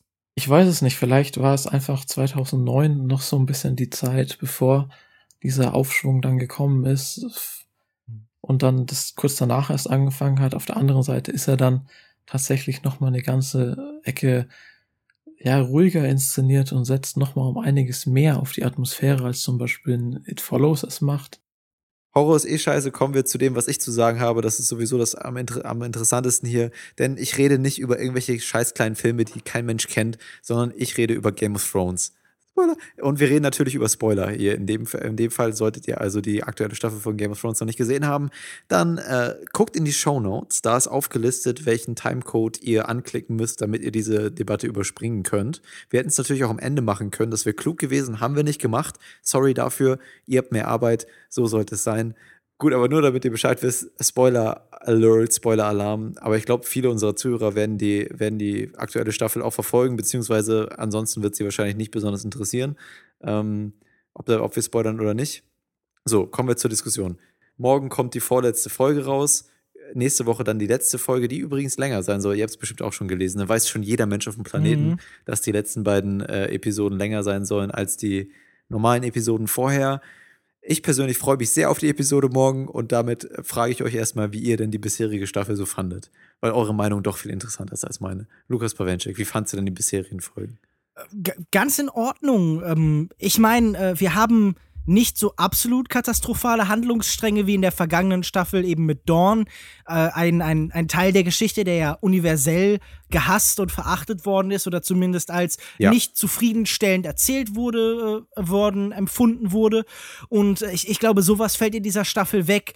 Aber auch hier muss ich sagen, sind viele Elemente, die mir einfach überhaupt nicht gefallen. Ich, ich muss zum Beispiel sagen, Arya Starks komplette Geschichte, diese mhm. Trainingsmontage, die da über Folgen sich hinweggezogen hat, schien mir wenig originell, wenig kohärent und einfach sehr, sehr uninteressant und unbefriedigend zu sein. Gleiches gilt für eben das, was mit Bran Stark im fernen Norden erzählt wurde. Das wow, schien wow, mir wow, alles relativ un. was denn? Bran Stark Storyline, die fandst du nicht gut? Die schien mir weitestgehend uninteressant. Also er sitzt halt die meiste Zeit in seinem okay. Baum herum und ja gut, das ist jetzt äh, ja ich, er sitzt halt. und und äh, da passieren dann halt Nichtigkeiten und Rückblenden, die irgendwie darüber hinwegtäuschen, dass es hier eben eine Serie ist, die das Ganze äh, strecken muss, die irgendwie Zeit füllen muss Und äh, was tatsächlich funktioniert für mich, sind immer wieder vor allen Dingen kleine Momente des Zwischenmenschlichen. Also zum Beispiel dann eben. Hold the door. Ja, natürlich gibt es dann auch diese großen Momente, diese Überraschungsmomente, ja. diese Wendungen, über die sich eben Serien heute erzählen, die schienen mir aber alle doch belanglos und uninteressant und vielleicht auch so ein bisschen an den Haaren herbeigezogen. Und was ja auch schon vielfach diskutiert worden ist, in, weil wir jetzt hier in einem Bereich sind, wo äh, Zeitmanipulation eine Rolle spielt, bewegen wir uns jetzt auch so langsam in so Lost-Gefilden. Und ich weiß nicht, Ja. ob mir das so wirklich behagt. Und ich glaube, das behagt den meisten nicht wirklich so, weil äh, Zeitreisen immer das Risiko in sich bergen, dass sie andere Sachen entwerten, dass sie Sachen irgendwie die Gravität nehmen, weil sie wieder rückgängig machbar sind und relativierbar. Nein, nein, tatsächlich am interessantesten fand ich immer wieder kleine Momente, eben zum Beispiel mit äh, Tyrion, mit Brienne of Tarth und, und ihre Beziehung zum Beispiel zu Jamie Lannister, die interessant erzählt worden ist. Und ähm, es gab eine Nebenfigur, ähm, wenn ihr mir kurz auf die Sprünge helfen wollt, äh, eine der Verhandlungspartner von eben Jon Snow und seiner Gefolgschaft, die äh, deren Leute Ja. rekrutiert waren. Da gab es so ein kleines Mädchen, das sich sehr resolut gab, das, glaube ich, bis jetzt für meine Lieblingsszene der ganzen Staffel gesorgt hat. Ja, ich weiß jetzt nicht mehr, wie das, äh, Martin, nee, Ort, ah, die Kämpfer, warte mal, das ist ja auch der, der bei Daenerys rumläuft, das ist ja auch einer aus dem Haus. Der heißt, ah, mir fällt's nicht ein. Naja, auf jeden Fall ein, ein Berauschendes, wissen, ich, alle, berauschender. Podcast. Ah! Ja, das, das, nee, ich weiß nicht mehr, wie das Haus heißt, aber äh, wir wissen, glaube ich, alle, welche Szene du meinst. Die hat mir auch sehr gut gefallen. Ansonsten würde ich dir aber widersprechen, also beziehungsweise zustimmen, diese ganze Zeitreisengeschichte, da blicke ich extre extrem skeptisch drauf, weil das für mich eigentlich nur ein riesiges Desaster werden kann, wenn man das versucht, irgendwann aufzulösen. Ja, Äh, so wie fast jeder ich, ich muss auch Zeitreisefilm oder allgemein sagen, ich habe das Gefühl, ganz viele der Figuren sind eigentlich auserzählt. Und für mich ist diese aktuelle Staffel ein sehr gutes Argument eben gegen Serien, weil Figuren irgendwann so an den Punkt kommen, wo es mit ihnen wenig Neues zu sagen gibt, wo jede Konstellation, jeder Test an ihren Charakter schon gestellt worden ist. Und das merkt man in dieser Staffel und in dieser Serie aktuell so sehr, dass zum Beispiel mit einem Tyrion nach dem Tod seines Vaters wenig zu erzählen ist. Also wir, er, er, er laviert so von Szene zu Szene und bekommt dann irgendwie von den Autoren Sprüche hier und da zugeschrieben, aber es passiert nichts mehr mit diesen Figuren. Äh, ja, würde ich dir, würde ich dir zustimmen. Gerade so die Tyrion-Storyline und, und auch Arya und ähm, Daenerys. äh, Für Daenerys trifft das auch extrem zu, was du gerade beschrieben hast. Die stagniert ja eigentlich schon seit den letzten drei Staffeln, aber Neues hat man da im Moment auch nicht zu erzählen. Ähm, allerdings, äh, wo ich dir widersprechen würde, da war ich gerade auf dem Weg dahin. Diese Zeitreisengeschichte fand ich, äh, hat durchaus interessante Momente geschaffen. Also auch diese großen Hold-Door, Hold-the-Door-Momente, äh, die haben mich schon berührt auf irgendeine so epische, grandiose Art und Weise. Ich, ich glaube übrigens, in diesem Fall solltest du vielleicht tatsächlich äh, irgendwie Spoilerwarnung anbringen, denn ich glaube, viele Leute werden unamüsiert auf diesen ganzen Austausch hier reagieren. Dann schneide ich das vorher. Spoiler! Also viele dieser großen Momente haben mir ganz gut gefallen. Ich finde aber auch, dass, dass dieses serielle Erzählen, das ist generell ein Problem mit Serien, das ich habe. Das, das- das ist natürlich schlimm, wenn Serien seriell erzählen. Nee, beziehungsweise, dass, dass Serien immer weiter seriell erzählen, erzählen und dann nicht irgendwann nach einer seriellen Erzählung auch mal einen Schlusspunkt finden, sondern aufgrund von kommerz aus kommerziellen Gründen oder so ähm, äh, immer weitermachen. Das ist ja hier eigentlich nicht der Fall, weil ja durch äh, George Martin schon ein Ende irgendwie geplant gewesen ist. Das Problem ist nur hier, keiner weiß, was es ist. Wahrscheinlich selbst er selbst nicht so richtig und das merkt man der Show auch an. Und ich finde auch, dass man in dieser, in dieser Staffel extrem merkt, wie die Showrunner in manchen Momenten einfach so richtig viel überspringen und da durchpushen und ein großes Ereignis ans nächste rein. Und ähm, das hat für mich nicht mehr viel mit, der, mit den ersten Staffeln zu tun, in denen diese Welt so schön ruhig und politisch äh, und in, äh, das ganze, diese ganze Intrigen und so, diese Welt versucht wurde, schön komplex aufzubauen. Ähm, da gab es einige Gegenbeispiele, gerade jetzt so die, die letzten paar Folgen, so sieben, acht, die, die, ich ein bisschen schöner fand, weil sie sich mehr Zeit in dieser Welt gelassen haben. Aber generell, ähm, ja, sehe ich da deine Kritik schon. Lukas Markert, wie fandst du die Staffel bisher? Ich war von der Staffel bisher leider noch nicht so richtig gepackt. Also ich sehe absolut eure Kritikpunkte. Ich finde, je mehr sich die Staffel vom Buch entfernt, von der Vorlage, äh, wissen die Showrunner nicht so wirklich, wo sie hinwollen. Wie er gesagt hat, viele Storylines sind komplett auserzählt. Ich weiß zum Beispiel nicht, was, was hier noch mit der Geschichte von Samuel Tarley heißt er, glaube ich, mhm. und seiner Wildlingsfrau erzählt wird. Die ist für mich komplett auserzählt. Ist nur noch so ein bisschen Fanservice wahrscheinlich, warum die noch drin ist. Daenerys äh, Geschichte wird kaum was erzählt. Aria weiß ich auch nicht, wo das hinführen soll. Es sind viel zu viele. Naja, Aria wurde halt anderthalb Stunden lang mit einem Stock ins Gesicht ja, geschlagen. Das ist doch aufregendes quasi. Fernsehen. Und sie kann jetzt aber mit dem Stock auch kämpfen. Hey. ist, ich glaube, das ist wirklich die längste Trainingsmontage aller Zeiten. Also da hätte man gut irgendwie vier sehr langweilige Rocky-Filme mitfüllen können. Aria ist für mich die, das größte verschwendeste Potenzial. Dieses ganze House of Black and White wurde so äh, interessant eingeführt, einfach von der Kulisse her. Und auch mit dem Jacken Hagar. Und ich bin natürlich auch für diesen Tom Vlaschia oder wie er heißt, der deutsche Schauspieler. Das ist, weiß ich nicht, das fand, war doch eine schöne Geschichte. Und jetzt wurde das so extrem weggeworfen. Aber wo jetzt ja die Showrunner sogar noch ankündigen mussten, um die Fans zu beruhigen, dass da natürlich ein grandioser Plan dahinter steckt, hinter dem Verhalten von mhm. Jacken Hagar who cares? Ihr habt es verkackt mit Aria, diese Staffel. Selbst ähm, Michael nein. Jacksons Black and White Video war spannender als das House of Black and White. Ja, und sonst zum Beispiel auch die Geschichte von Bran. Ich fand sie auch wirklich nicht besonders interessant. Ich habe dann auf YouTube teilweise schon so Videos gesehen, Zeitreise in Game of Thrones erklärt und so. Oh. Das geht mir dann wirklich zu weit. Also mhm. ich weiß auch nicht. Wenn ich Shane Carruth Filme sehen will, dann mache ich das. Also da muss ich nicht äh, sowas für gucken. Aber trotzdem, die Staffel hatte auf jeden Fall schon ein paar tolle Momente, auch mit dem Mädchen. Ich glaube, sie heißt tatsächlich Luana Mormont oder so, weil sie die, mhm. Mormont, die Nichte von dem Kommandant an der Wall war. Aber es gab auf ja. jeden Fall einige schöne Szenen bisher in der Staffel, aber insgesamt bisher noch nicht so der Hit. Also für mich positiv auch noch ist die ganze King's Landing Geschichte. Die haben sie wieder ein bisschen ähm, auf Vordermann gebracht, finde ich. Mhm. Die ist interessanter als letzte Staffel. Äh, mir gefällt es besser, wenn die Lannisters einfach wieder ihre Paraderolle spielen, der angepissten, rachesüchtigen äh, Inzest-Geschwister. Das gefällt mir eigentlich ganz gut. Das kennst du von zu Hause, gell? Ui, Burn. Äh, und generell alle Storylines im Norden finde ich eigentlich besser als, ähm, als im Süden mit Dorn und auf, auf Essos mit Arya und Daenerys und Tyrion. Die sind alle sehr enttäuschend, finde ich. Naja, aber ich freue mich auf jeden Fall auf die auf die letzten beiden trotzdem. Ich fand auch gerade, dass gegen Ende der Staffel ein bisschen positiver Trend eingeleitet wurde. Ähm, und mal, mal sehen, was da jetzt so kommt. Die haben, sie haben, sie mussten sich anscheinend mehr Zeit nehmen, aber ich glaube, da, darüber, da, darauf lässt sich noch nicht auf die Qualität der, der Folgen schließen, nur dass sie irgendwie Überlänge haben. Ähm, füge hier einen dreckigen Witz ein. So, kommen wir stattdessen jetzt lieber zu, zu dem nächsten Film von dir, Lukas Bawenschik. Was hast du noch so geguckt? Äh, ach, ich glaube, wenn wir gerade bei Fernsehen sind, dann äh, stelle ich gleichzeitig einen Film und eine Serie vor.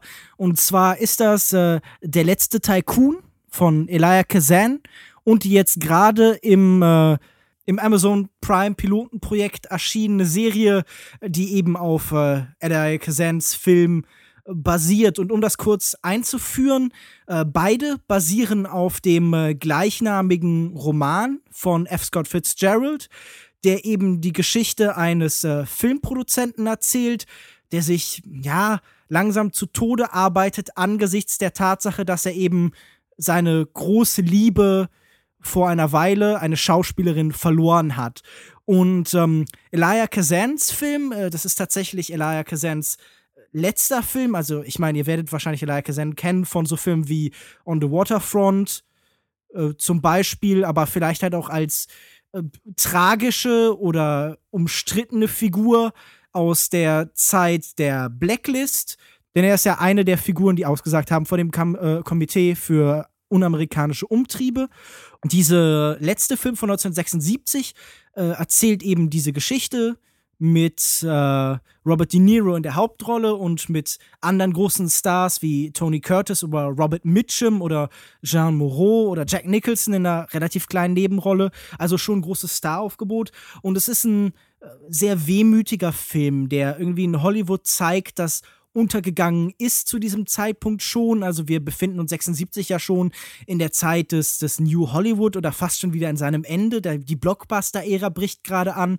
Und ähm, es ist aber nicht nur Liebe zurück auf diese Zeit, sondern es ist auch eben eine Schwermut, eine Trauer, die eben Robert De Niro als Monroe Star hier eben verkörpert.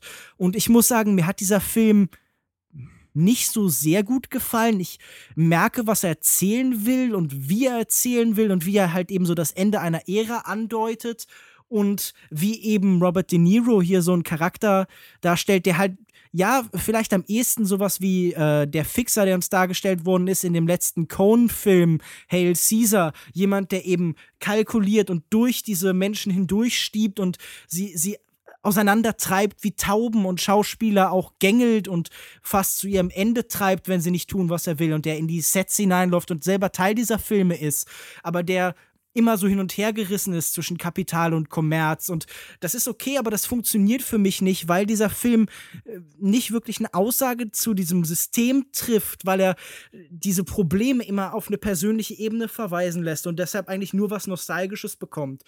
Äh, dieser Film ist in Ordnung. Ich hatte ihn schon mal gesehen, ich habe ihn jetzt nochmal gesehen. Die Serie hingegen, oder zumindest der Pilot dieser Serie, ist wirklich eine mittelschwere Katastrophe.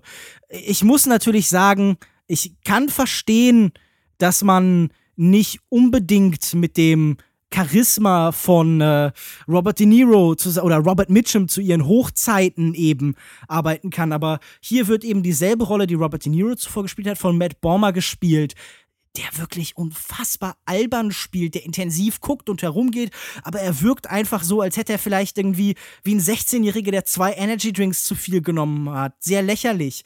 Und äh, natürlich sehen wir hier auch schon die Plagen des seriellen Erzählens. Dieser Film kann keine abgeschlossene und abschließende Erfahrung sein, sondern er muss Konflikte andeuten. Zum Beispiel äh, Vertreter des, ähm, es, es spielt im Jahr 1936, des, der anreisenden äh, Reichsdelegation aus Deutschland, die sagen, okay, wir dürfen jetzt keine Filme mehr mit jüdischen Darstellern drehen und äh, Monroe Stars mhm. Film über seine verstorbene Ehefrau, die sich ja in ihn, einen Juden, verliebt hat, kann nicht mehr erzählt werden. Und äh, das heißt, wir sehen dann zweimal in Szenen wie Fetthakenkreuze, damit auch jeder versteht, das sind böse Nazis. Und Kelsey Grammer spielt diesen ähm, bösen Pat Brady Konzern Studio Boss, der aus dem Nichts kommt, jetzt als den maximal als den maximal gnadenlosen Kapitalisten, der halt die Armen vertreibt und am besten bräuchte noch einen Moro, äh, pff, am besten hätte er noch ein Monokel, dann wäre es sowjetische Propaganda aus der Zeit. Und das ist wirklich sehr, sehr albern. Diese Serie ist sehr, sehr dunkel und hässlich. Es gibt sehr wenige Momente der Schönheit und ähm, sie verdeutlicht für mich nochmal eben die Probleme des aktuellen äh, Quality-TVs, des Erwachsenenfernsehens, das so hoch gelobt und gehypt wird, nämlich, dass alles endlos ausgewalzt werden muss, dass überall Konflikte geschaffen werden muss, die vielleicht nicht sonderlich interessant sind, dass Figuren, die eigentlich mhm. trivial und nebensächlich sind, unendlich viel zusätzliche Geschichte bekommen und ähm, der, der Film von 76 ist sicher nicht perfekt, aber in jedem Fall besser als diese sicherlich schreckliche Serie. Und das kann ich auch nach einer Folge dieser Serie sagen, denn eine Stunde müssten eigentlich reichen, um zumindest ein rudimentäres Urteil zu fällen. Gibt es äh, bisher schon, also gibt es schon mehr Folgen? Nein, nein, es gibt genau diese Pilotenfolge und jetzt kann aktuell okay. das Amazon Prime Publikum entscheiden, ob so, es mehr ja, davon okay. gibt. Mhm. Und äh, wie in den meisten Fällen bei Amazon Prime würde ich sagen, hoffentlich nicht. Warum hast du denn die Folge überhaupt angesehen? Einfach aus Interesse so? Äh, ähm, ich ich habe wie, wie, zufällig beim äh, abendlichen durch Streamingdienste der eigenen Wahl schalten bin ich über The Last Tycoon gestolpert, äh, der letzte Tycoon und habe ihn mir dann nochmal angesehen und habe dann dabei festgestellt, oh, es gibt auch diesen Pilot und das schien mir einfach interessant und ähm, ich finde ja schon interessant, wie dieses Serienphänomen funktioniert, wie alles, was vorher eine Einzelgeschichte wird, jetzt ausgewalzt wird. Also zum Beispiel auch ähm, Bates Motel, wo es um Psycho geht. Und ich hatte gedacht, ach, wenn ja. ich mir gerade diesen Film nochmal angesehen habe, dann kann ich die 60 Minuten auch aufwenden. Vielleicht ist das lehrreich, vielleicht sagt es mir was über den Zustand der Qualitätsserie. Und der sagt mir vor allen Dingen eben, ja, so weit ist es mit der Qualität dann eben doch nicht. Lukas Markert. Wie viel Qualität hat der nächste Film, über den du sprechen möchtest? Ist es vielleicht auch eine Fernsehserie? Nein, es ist ein Film. Es ist keine Fernsehserie, es ist ein Film. Ja. Qualitativ, ja, so Mittelmaß, aber mir hat er auf jeden Fall sehr gut gefallen. Es ist The Dirties von Matt Johnson aus dem Jahr 2013. Es ist der Debütfilm von Matt Johnson, der sowohl Regie als auch Drehbuch und auch die Hauptrolle übernommen hat. Ja, worum geht's in dem Film? Es ist Matt und Owen heißt er, glaube ich. Mhm. Sie sind zwei Außenseiter auf ihrer Highschool. Sie sind beide Nerds, aber auch große Filmfans und tauchen auch gerne komplett in diese Welt ab. In der echten Welt schlagen sie sich aber mehr so schlecht als recht durch ihren Alltag, weil sie auf der Schule immer wieder gemobbt werden von einer Gruppe von Bullies, die sie The Dirties nennen. Und um ihren Frust abzubauen, drehen sie für ein Projekt in ihrer Klasse einen Film, in dem sie sich an ihren Peinigern endlich rächen. Und ich weiß gar nicht, mehr würde ich vielleicht gar nicht über den Plot verraten. Vielleicht nachher. Wir haben ja, wir haben ja alle drei den Film gesehen, falls wir nochmal drüber reden. Aber ich denke, es ist tatsächlich so ein Film, je weniger man weiß, umso besser wird er vielleicht, wenn man ihn anschaut. Man kann sagen, der Film ist komplett im Found-Footage-Stil gehalten, was finde ich ganz gut umgesetzt wurde. Es ist zu keiner Zeit nervig. Manche Elemente sind aber etwas fragwürdig. Man denkt sich manchmal, warum wird jetzt gerade hier gefilmt? Oder die beiden Darsteller interagieren oft mit dem Kameramann, was ein bisschen komisch rüberkommt. Also man denkt sich manchmal, er sollte eigentlich die dritte Hauptperson sein, aber er wird so außen vor gelassen. Der Soundtrack an dem Film hat mir sehr gut gefallen. Es gibt in der Mitte des Films so eine Szene, wo The Pursuit of Happiness gespielt wird, was auch richtig gutes Gefühl an dem Punkt vermittelt. Ich habe irgendwo mal gelesen, der Film hatte ein Budget von knapp 10.000 Dollar und irgendwie 80 oder 90 Prozent des Budgets ging für die Lizenzen an der Musik drauf. Auch sehr interessant. Ja, Darsteller sind ganz gelungen dafür, dass beide wahrscheinlich nicht viel Erfahrung vor der Kamera haben, machen die das sehr ordentlich. Ich fand es insgesamt ein wirklich interessanter Film, auch wie mit dem Thema, über das wir jetzt nicht hier näher eingehen, umgegangen wird. Ähm, er hat eine sehr gute Laufzeit, dauert irgendwas um die 80 Minuten, ist kein Deut zu lang oder zu kurz und er endet wirklich an dem Punkt, der perfekt ist. Also ich habe in letzter Zeit wenig oder ich habe in letzter Zeit selten so ein gutes Ende gesehen, wie man es hier bekommen hat.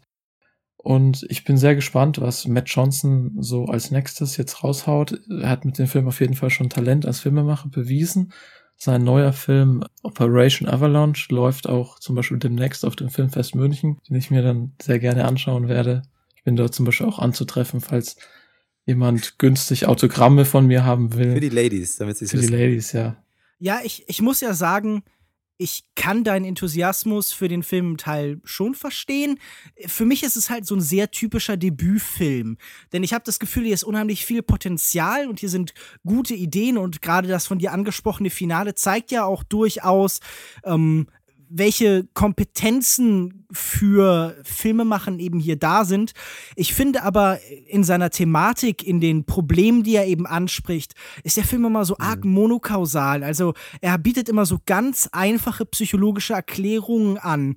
Und ähm, diesen Grundgedanken, dass eben Matt und Owen ihre Außenseiterrolle eben durch so einen Schutzwall aus Popkultur kompensier kompensieren, finde ich interessant, aber so, so merkwürdig inkonsequent, denn ich habe äh, inkonsequent, denn ich habe das Gefühl, hier arbeitet der Filmemacher doch eher mit Filmen, die, die ihm wichtig erscheinen. Also glaubst du wirklich, dass Jugendliche, und das ich, ich schließe jetzt nur von den Postern, die man im Film so sieht, gerade so, so Filme wie irgendwie Schindlers Liste oder sowas als Inspiration nehmen oder irgendwie äh, Requiem for Dream oder Raging Bull. Das geht ja theoretisch schon, aber ich weiß nicht, ob das.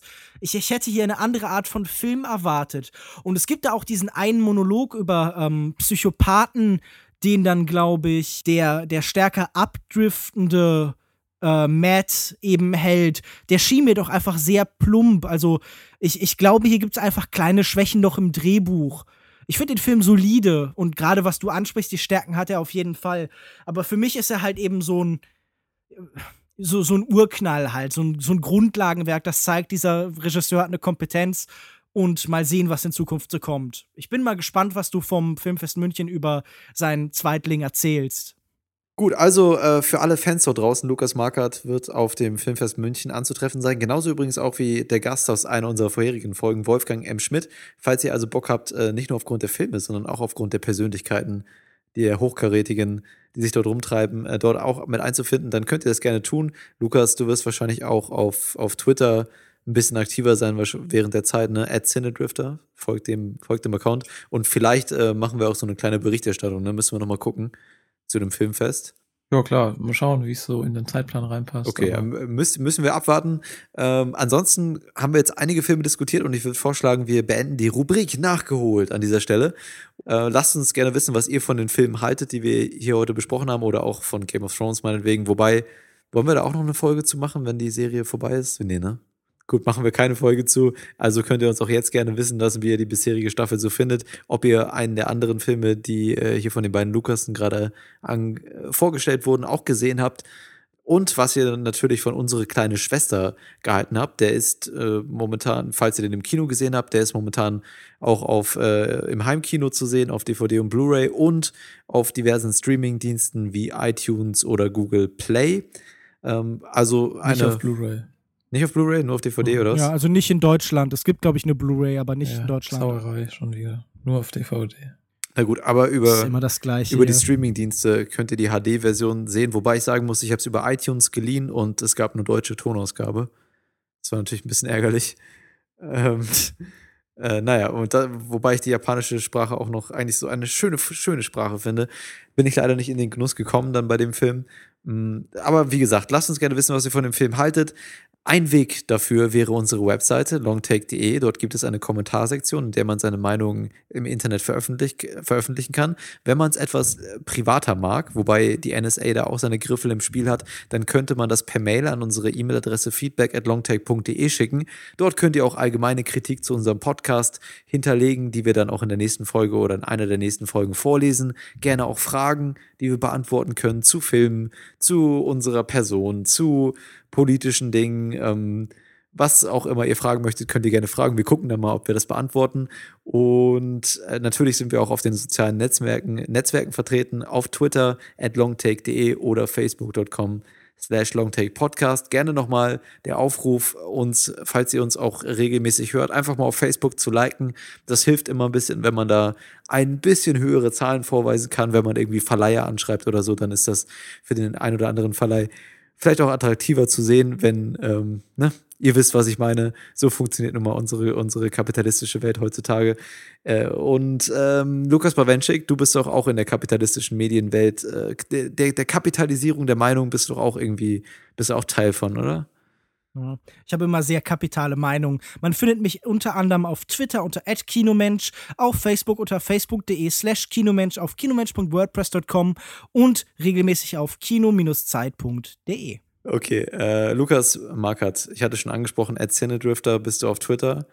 Genau, Drifter auf Twitter und auch auf Letterboxd. Das Profil habe ich unter Twitter verlinkt. Wunderbar. Und äh, damit schließen wir die heutige Folge zu unsere kleine Schwester und unserer Rubrik nachgeholt.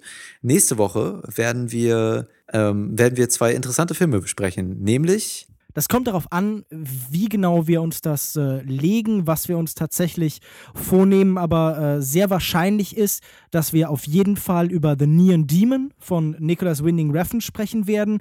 Mhm. Vielleicht noch über Café Belgica von äh, Felix van Gröning. Würde ich gerne machen, ja. Es, es gibt aber noch andere Alternativen. Also man könnte auch schon rechtzeitig zum Release über Ben Wheatleys High Rise sprechen. Zum Beispiel Robert Hoffmann hat seine Kritik schon hochgeladen zu High Rise. Ja, Stell dich nur mal so in den Raum. Den Film gibt es ja auch schon seit einer Weile zu sehen. Eigentlich glaubt Robert Hoffmann ja auch, dass die Nazis in Deutschland einmarschiert sind. Ähm, und äh, das das sollte eigentlich alles Relevante sagen. Wir könnten theoretisch über The Assassin reden, der jetzt tatsächlich auch mal einen Kinostart bekommt, aber ich glaube, da haben wir schon eine ganz solide Diskussion aufgenommen vom Filmfest Hamburg, mhm. die man vielleicht nochmal ähm, neu aufbereiten könnte für den Fall. Ansonsten erwähnen wir es jetzt an, die, an der Stelle, wenn ihr ein bisschen in unserem Archiv rumwühlt oder auf Soundcloud, gibt es da eine Folge vom Filmfest Hamburg, wo wir unter anderem über The Assassin reden und ähm, unsere Erfahrungen da, weil wir den auf dem Filmfest Hamburg ähm, gesehen haben, unsere Erfahrung nach der, nach der Kinovorstellung hm. schildern. Und das ist eine ganz gehaltvolle Debatte. Ich habe da letztens noch mal reingehört. Ähm, also wenn ihr den Film gesehen habt oder sehen wollt, dann wird es auf jeden Fall lohnen, da reinzuhören. Was ich übrigens auch sagen muss, was noch ganz interessant aussah, und das widerspricht eigentlich meinem Wesen komplett, diese Komödie von äh, Gunnar Wiekene, Kill Billy. Ich, ich lasse mich selten von Trailer irgendwie mitreißen, aber der sah doch tatsächlich irgendwie ganz charmant und lustig aus. Und ich kann das gar nicht so genau festlegen, aber irgendwie sah dieser Film sympathisch aus. Gut, also wir werden mal schauen, wie wir das machen. Wir haben natürlich auch noch äh, unseren werten Herrn Sascha Brittner, der ja zu High Rise eigentlich äh, bei uns mitdiskutieren wollte. Äh, wie wir, auf jeden Fall haben wir jetzt einiges am Programm in den nächsten zwei Kinowochen, das wir verarbeiten können. Ihr könnt euch also darauf freuen, auf äh, sehr aktuelle und interessante Folgen. Ihr könnt uns ja auch gerne mal schreiben, welche Filme euch davon am meisten interessieren. Und wir lassen euch ansonsten wissen, was wir in der nächsten und was in der übernächsten Folge, wie wir das genau mhm. aufteilen. Und dann ignorieren Twitter. wir alles, was ihr euch wünscht, weil wir Sachen trotzdem an unseren eigenen Plan anpassen würden. Also wenn es nach den Hörern ging, dann äh, hätten wir in dieser Folge Demolition besprochen. Ich habe ja, deswegen habe ich ja ganz fein formuliert, ich würde gern wissen, welche Filme sie am meisten interessiert, aber auf die Meinung kann ich dann ja auch einfach scheißen, verstehst du? Ja, gut, gut dass äh, du auf die Meinung unserer Hörer scheißt. So sollte das, das sein. ja. Schreibt uns E-Mails mit Feedback. Hey. Ja, damit wir sie komplett ignorieren können. oh, schon wieder irgendwas für meinen Papierkorb. Zack. Ach, du übersteuerst schon wieder, Pavenchik. Geh das weg von deinem Mikro. Das habe ich jetzt Geh sogar weg. selber gehört. Entschuldigung. Ja, siehst du. Also bitte. Ähm, Aufnahmetechnik. Äh, so, lass uns dieses Gequassel hier beenden. Ist ja unerträglich. Hört sich kein Mensch an, diesen ganzen Epilog hier. Äh, deswegen verabschiede ich mich jetzt kurz und knackig mit einem Auf Wiederhören. Auf Wiederhören. Tschüss. Tschüss.